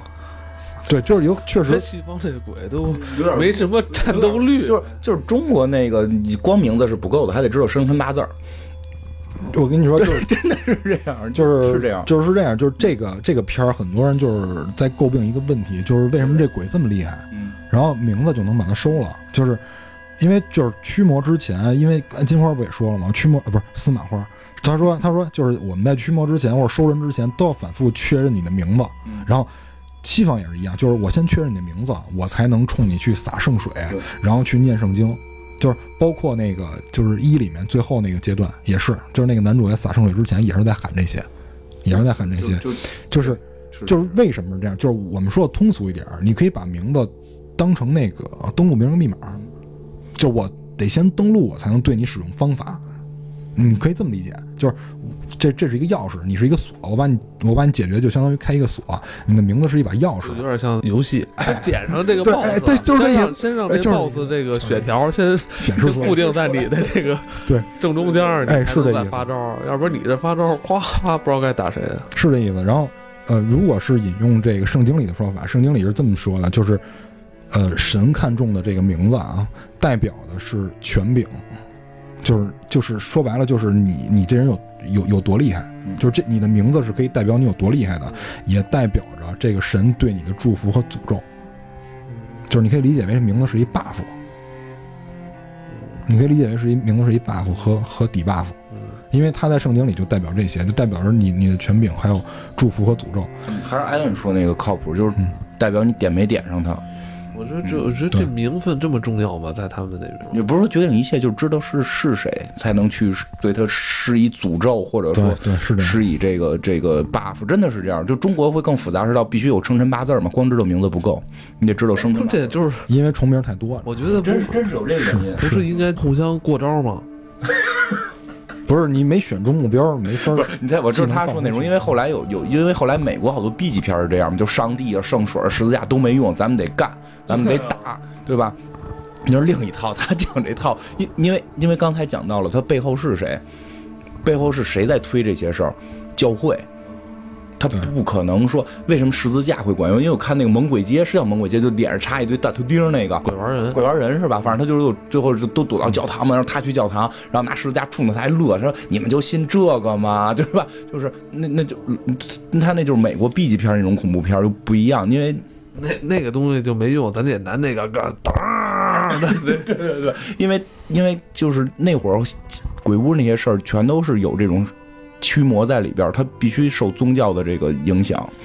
而且就是在这里面，就是基督徒，因为他们都是天主教会嘛，基督徒就是祷告的时候，最后不都得说什么阿门啊，就类似这种的。这个就是，而且会念什么，就 my my my my God my Lord 这种的，这个就是主的名字。其实说白了就是这个基督的名字。他们在最后念这个名字，就表示他们信奉的主，他的能力。还有权力，就是能压过一切，能压过所有人。的意思就是说，平时如果我念主的名字，也可以增加我的这个，可以，可以，可以。Oh Jesus！对，就差不多这意思了。Oh my God！阿弥陀佛呀，最简单的是，就是每天就念阿弥陀佛。而且，而且这里也有典故，就是他这里边还说，就是。就是耶稣，就这这也是我查了一东西，就是耶稣在给一个人驱鬼的时候，就这个人叫格拉森，就是耶稣给这个人驱鬼，驱鬼的时候也是通过叫这个鬼的名字把这鬼就轰走了。这鬼的名字叫群，就不是就是对，就是大群那群，就是这鬼的名字叫群。所以就是说，你你你先就是他这后边有一个解释，就是说你驱魔的时候，你念他的名字是表示我认识你，就是我认出你来。哎，对对，就是这意思，就是有这意思，有这意思，就是你认出了这个魔鬼，所以你就对他大概的一个情况有了掌握，所以就是，所以这个你喊他名字，这个是从通过这这个东西来的，就是通过主这个东西来的。我我懂了，我懂了，我不知道你是谁，嗯，我没法查找你，我知道你是谁了，互联网上一搜你，你的百科就出来了。你说这是人肉是吧？人肉，你知道人人肉了，害怕了，他就害怕了。对，人肉了，这这，你像。我们这些有名望的这个神神鬼鬼是吧？一旦被人查出来了，知道弱点，知道弱点了，对对对对啊！就我不能说我知道弱点了，我还跟你这耗着，那我就真是死了。所以我你知道我弱点，我就先赶紧跑了。对，而且就是这里面一还好，二这这算是有互联网精神吗？算是吧，算是，因为这毕竟是就是这二十一世纪的电影啊，有这种精神。然后就是不光不不光是一，还有二，都都对这个就是宗教的一些东西有一些植入还是渗透吧。就比如说一里边，呃，有一个桥段，就是他问这个那个房主，就是说鬼一般来的时候会有有会不会留下什么信息，比如脚步声什么样的。然后当时他就说，他说他会拍三下墙，就不是咱敲门这种，不是这节奏的，他是这个节奏的。就这种节奏拍三下墙，他说这个表示什么？他说这个表示对三位一体的侮辱。三位一体是圣父、圣子、圣灵。嗯，三位一体，这侮辱这是怎么表现出来的？就是你一个脏东西，你能你能拍这种节奏？你把我吧，就你你把我跟要饭的比，嗯，你你对吧？这就是对我的侮辱，就这个意思。就是你你是这种妖魔邪祟，你怎么能？就是你怎么能拍拍这种节奏？就是念这种数呢？因为三这个数字就表示三位一体嘛，就是那些是圣洁的，你是不干净的。你先说起来，我突然觉得，就是中国跟欧洲这些东西还真一样。中国也是三相，就是神三鬼四，听说过吗？神三鬼四就是三代表是神，然后比如说你过黑道的时候就拍自己三下，你能够召唤这个这个圣火，就是有阳气能够去扛鬼，跟中国是类似的。就三在好像在很多宗教里都是一个非常重要的一个数字，而且还有他最后就是怎么你说没事没事没事，我在在在想很多三三的东西，三国什么的是吧？而且在最后的时候，他那个十字架，不是你说这个，他是不是数字之中也有一些玄机啊？有时候。有啊，你诞生的时候，嗯，人类世界还没有那么多沟通的手段，但是又有很多雷同的地方。对啊，就是所以很多人，你看我一点都不司马花，我都越说我越向着这些事儿，不真的是人，比如说宗教里的大洪水，为什么都有？对，我们我们有大禹吗？对，大禹那个就是大洪水嘛。中国有大这种这种大，中国有大禹，人家有诺亚。对啊，就是所以就是很多人都会怀疑是不是当年真的存在过些什么。而且很多我们所说的这些数字上玄机，不是说这数字本身有什么事儿，而是它来自于一些典故，比如说六六六，启示录里记载的六六六 six six six，就代表恶魔。为什么代表恶魔？是因为当时恶魔降世的时候带来六百六十六头猛兽。哦，对，因为后来国外的这个地下金属乐队每次发专辑也是发六百六十六张，发这些 EP 就是也是六百六十六张。对他就是 就是反主流嘛，嗯，就是非主流。对，然后包括就这里面最后还用到那个倒十字架那个梗，就是这个小孩被抓到那个锁起来那屋子，他他之前住那屋子里说闹鬼，然后就把那屋锁进去了。就把那屋锁上了，但是那个鬼从那个就是夹层，从那个一层跟二层夹层里边给蹬回来了，蹬到那屋子里，然后那一屋子十字架嘛，就是为了镇鬼嘛。结果那个小孩被迫害的时候，那所有屋子里十字架全倒过来了。嗯，这也是对神的一种侮辱。他是就是因为它有一个就是词缀叫 anti，anti 就是倒过来，是 anti cross，cross 是十字架嘛，然后倒十字架叫 anti cross，就是这是什么意思？就是恶魔崇拜者他在祭祀的时候。或者就是施展一些黑魔法的时候，就是会使用颠倒过的十字架，嗯，然后并且在这个十字架上会盘一条蛇，就这条就是带翅膀的蛇，会盘条带翅膀蛇，这代表恶魔。同时会在这个舌头上写上三个六，就是这就是代表恶魔的数字三个六，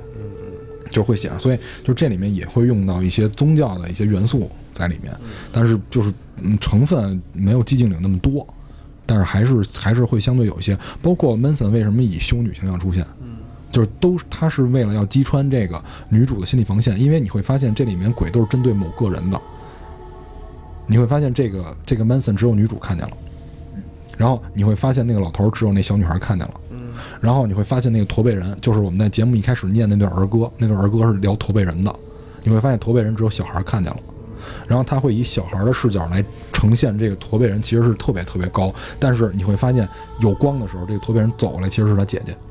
就是这个被老头上身的小孩儿，对对对，你会发现这这就这里面就温子仁拍的鬼是有智商的，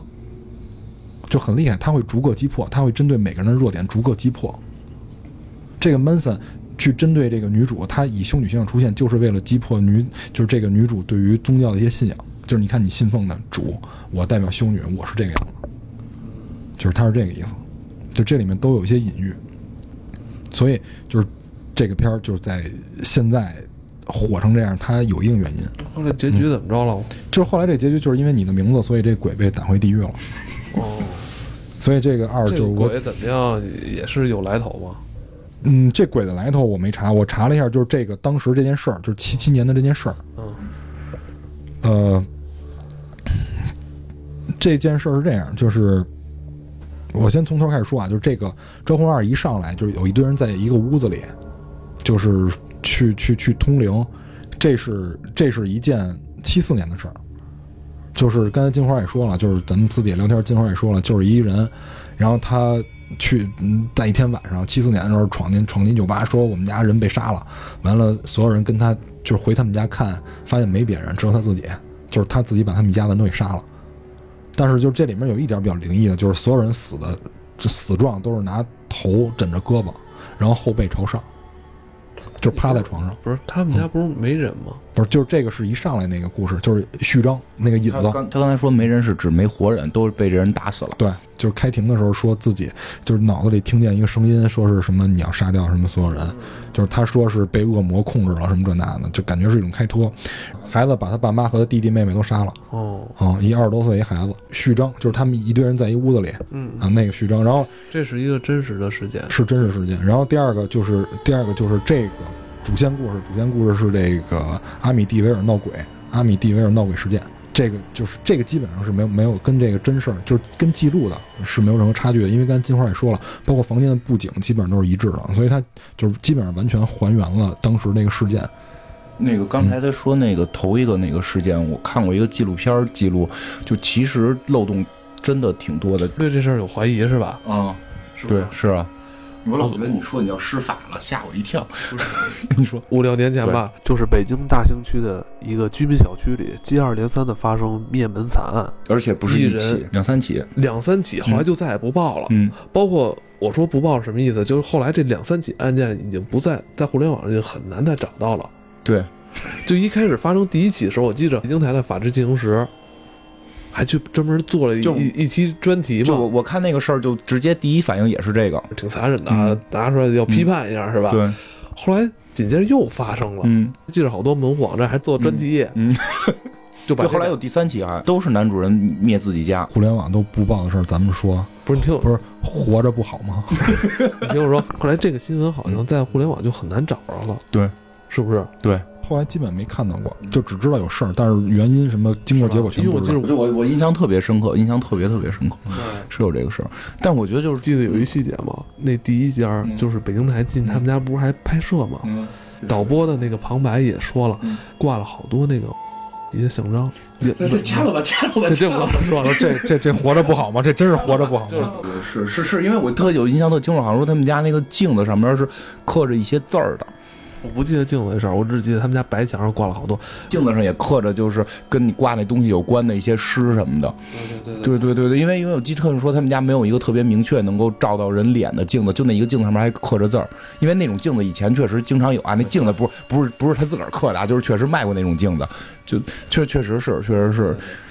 是挺像，特别像我。不知道现在还能不能找到，就是北京大兴你非把这个什么把这个节目五弄得五口之家那个灭灭门案，灭门灭门案，真是发生过好。快结束了，你非把这事儿弄得我特害怕。一会儿我你净弄到十一二点，我们走的时候来这套。你你他妈不是司马花吧？不是，那今天我把这事儿说完吧，就嗯就是就是就是因为那个有有那个美国有详细的那个记录嘛，就包括有录音什么的，就是那个人，那个人首先吸毒，就是他那个儿子是吸毒的，而且之前就打打他妈，就是他之前就很狂暴。当然，相信有鬼的那一套是说他那会儿已经被附体了，然后他后来吸毒，包括吸了那个叫什么麦角二麦麦角二乙酰胺，就是那个致幻的那个，就是那个 S 档案里特别爱用这个玩意儿，特别爱用这个玩意儿，我觉得估计受这影响。而且后来就是他在刚逮着的，他在刚逮着的前几个小时，他没说有鬼，他说是一个黑社会给他们家人都杀了。后来最后是查出来，就所有指纹什么的全是他的。然后他就开始说有鬼，然后后来他被判了，据说被判了六个无期，就就就就是就是你肯定是无期了，然后就这个终身监禁，然后他在后几年开始说是他妹妹杀的，说是他妹妹杀了所有人，我把妹妹打死了，就就所以就他有明显的脱罪的那个嫌疑，但是这个事儿后来被炒起来，是因为这个房子给卖出去了，因为死了那么多人，价钱很便宜，卖给了又卖给一夫妇，嗯然后那个夫妇晚上做梦，他梦到了那个人的杀人顺序，就是杀人顺序跟报案的那个就是描述的现场是一模一样的。你说这是真事儿吗？对，是就是真事儿。然后这两个人后来扛了不到一个月，二十多天吧，二十八天我记得是。然后这两个人就搬走了，后来这两人也死了，死肯定会死，但是搬走了就是搬走了，不是就是搬搬走了就死了，就搬走了就死了。反正就是所以有了第二个，走了五十年之后都死了。反正就因为有了第二个这件事儿，那第一个事儿就变得吓人离奇了。本来如果没有新住客，大家会觉得哦，这是毒瘾的儿子，是吧对对对犯下这种罪行，嗯，可以尘封了，嗯可以尘封了。但是这时候又来了两个新的住客，对住在这里，对，偏不信这邪。嗯，然后就是包但你觉得他们说的这个话可信吗？他就是说，新住客说我梦到了这个罪犯杀人的顺序，这也没什么不可信吧，因为他有那么多信息，他肯我觉得他后来早晚会知道，哦，你觉得他是有一种心理暗示，对对，他他会知道。他可能搬过来，他肯定知道这些新闻，对吧？嗯，心理暗示，对，会有。当时好像还说了一些瘆得慌的，比如说他们家有一个角落会不停的就有有苍蝇死在那个地方，就是就是因为那个是有照片的，就是一进屋一看，就是那永远那个角上有一片苍蝇。那个没准是人家在那儿特意放了苍蝇吃的东西，然后吃完就死了。我我我我，当然我觉得可能是血迹问题，不是就跟你说那个在院里放那个带毒的食物一样，但但是我我我自己来说，我觉得那块儿可能是血迹问题，因为那个年代可能也没有说就是就是血迹就擦掉就行了，但我们知道擦掉了血迹在地上还有吗？因为包括洗冤录那个宋词最成名的不就是擦干净的那个铁铁锹会招苍蝇。会招苍蝇，每个人立住，苍蝇落在哪个上边，哪个上边就是就是杀人犯嘛。我觉得可能会跟这些有关系，但是当时可能大家想不到，然后反正后来那两个人就就跑走了，这怎么死的就不知道了。反正就是搬走没多久就死了，就是我看的那个，我查了资料，就是搬搬走没多久就死了。就是包括刚才蛋挞说的那个，那叫什么现象来的？就那个那个《招魂二》那标题，啊嗯，我得得看一下，因为我记得 Poltergeist，那个布尔布尔戴热斯是吧？嗯，布尔戴热斯现象，其实这也挺逗的是，布尔戴热斯现象跟《招魂二》那故事，嗯，怎么说呢？就是理解方式不一样。就是刚才我说的，其实科学家不是完全否定这件事儿，但是他们会从另一个角度去去聊，就是那个就那个那个什么现象，是那帮科学家从另外角度去看探讨这件事儿。他不认为有鬼，他认为有些人有些特殊体质，在某个特殊的地点会让东西来回动。对，会让东西来回动。你可以理解为是一种立场，因为在那个在那个波尔代热斯现象那个案例里边有一个，就是说有一家公司招了一个算实习生吧，因为就是十几岁一个女生，完了十九岁一女生去了以后会发现那个柜子什么会乱动，然后但是他发现。有一个震中就是这个，就是这女生，然后这女生走了以后就没事了。嗯，就是人和地方重合，因为就是《招魂二》里边，其实就是那个他们家那个女儿跟那个房子有重合，才会出现了各种的乱动的这个情况。嗯，就这这这这是科学，就就不能，我觉得那个也不能叫科学家，就是在当年科学这帮人给的一个解释解释。嗯嗯，因为现在都是悬案了。对，因为这个波尔代斯。波尔代若斯现象是十八世纪提出的，德国那边提出的，所以当时可能大家看来会比较先进。那么，那么现在能不能有更先进的方法，就靠科学家们了。嗯，反正我对这个就是咱咱也不说有或者说没有嘛，就是我觉得保持一种就是敬畏吧。因为因为因为物理学在拓展嘛，十一维空间这种研究出来之后，现在基本上就刚才说什么共振那个已经过时了，现在是维度，就是鬼会缩在一个。维度里，塌缩，不是塌缩，它会它会挤压在一个维度里，或者挤压在一个一个这种引力场里。那以后不要用那个压缩毛巾那些，或者不要吃泡面。对，现现现在新的这种提提提的这种理念是这样的，就是说几个维度会会叠加的，然后现在鬼是在另外的维度。就是说，如果有重叠的时候，我们可能会见到。对，就比如，就就比如说，这个是一个起点，这个这个点会跟其他维度有互联，就相当于我们可以理解为是类似虫洞的东西。有时候鬼会从这里过来，你也可以理解为离表世界这种感觉。不是，我刚才他妈想起大兴那事儿，我操，我就他妈有点害怕了。现在别害怕，别害怕，那个基本我认为是毒品。我认为是毒品，是毒品跟压力过大。因为我记得大兴里边那个有一家那个人是很有钱的，就是大概我记得好像说当时好几年前嘛，一个月挣五万五万多，然后说五年前五万多不少了吧一个月？对啊，是吧？他但是他不是那种真的特有钱，所以他会受到两两重两重压力，他会受到两重压力。一个是家里边认为他挣的还不够多，一个是他外边可能工作会很那什么，我但是他又有一定闲钱，非常有可能是吸食毒品的问题。他为什么就是就接连在那边发生呢？就那个地儿，小以小区性质在传毒品啊，这很有可能。就是毒品最开始都是从邻里之间的，都是这样。所以他那个现象，我认为跟毒品非常有可能。尤其尤其那几年毒品，就是吃人的那个，美国不是弄一啊十脸十十脸嘛？毒品就是包括 CSI 里演过一集，有一人吃了毒品之后是把自己男朋友抛了，吃他的心跟肺。就那会儿，其实国外引进了很多这种做的有问题的毒品，劣劣质毒品嘛。不是劣质，毒品都是劣质的，太可怕了。我们就一定要远离这个，远离毒品，你需要远离毒品。你有再大的压力，听黑水公园，真远离毒品，这太可怕了。嗯，对，太可怕了。金花说那个就是枪杀了，完了夫妇俩进去，然后这个梦见就是妻子，妻子应该是接着咱们说，后来又住进两个新房客，房客梦见他那个之前那个凶手暗杀呃杀人顺序，对。就是梦见杀人顺序只是其中一个环节，这里面我我看的资料里面记录了四个环节，就是第一个是他几乎每晚都会做这个噩梦，啊，当然这个无所谓啊，因为因为你梦见一晚你有记忆了，你可能第二天梦还更清楚了。然后就是他们家这个先生每天凌晨三点一刻会醒，就是这个是他作案时间，然后他会出去看仓库，他会出去看一下仓库。然后事后他才知道，就这个他每天三点一刻醒之前他不知道这个是谋杀时间，后来才知道这个是谋杀时间。然后就是刚才那个就是金花说的，就是他们在地下室柜子里面发现了一个隐藏的那个隔间儿，一个隐藏的一个隔间儿，然后这个隔间是被油漆染成的红色，但是这个隔间在蓝图里边没有标出来，就是看房你不都得先看蓝图吗？蓝图里没有，然后。他们家的宠物就是特别害怕这个地儿，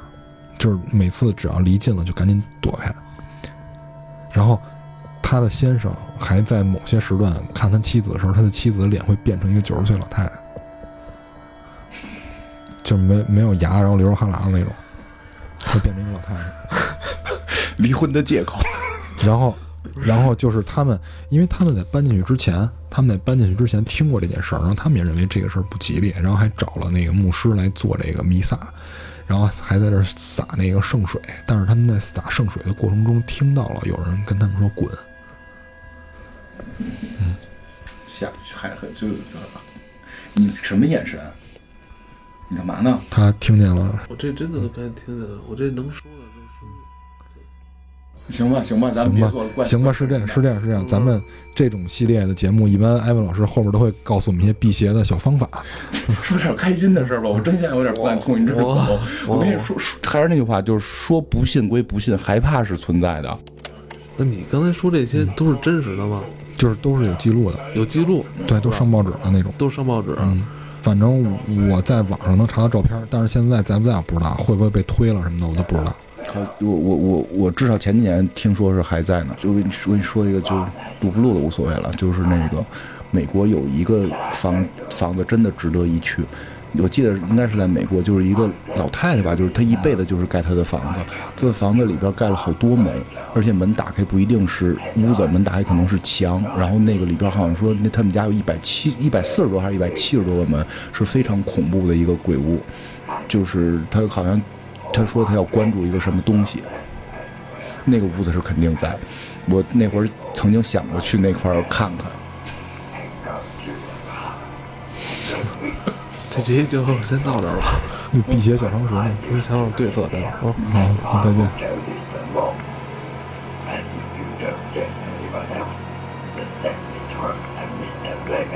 I want you to tell me whether you remember what happened to you when you died. Just before you died and just after you died. Solid, they can protect me from you killing me. They can guide you right up. How can we kill you, Bill? You could shoot me off. Now how do we how can we shoot you if we can't see you, Bill? By praying to God. Sorry, I didn't hear that, Bill. By praying to God. By praying to God. So what you're saying is we could get rid of you by praying to God. Yes.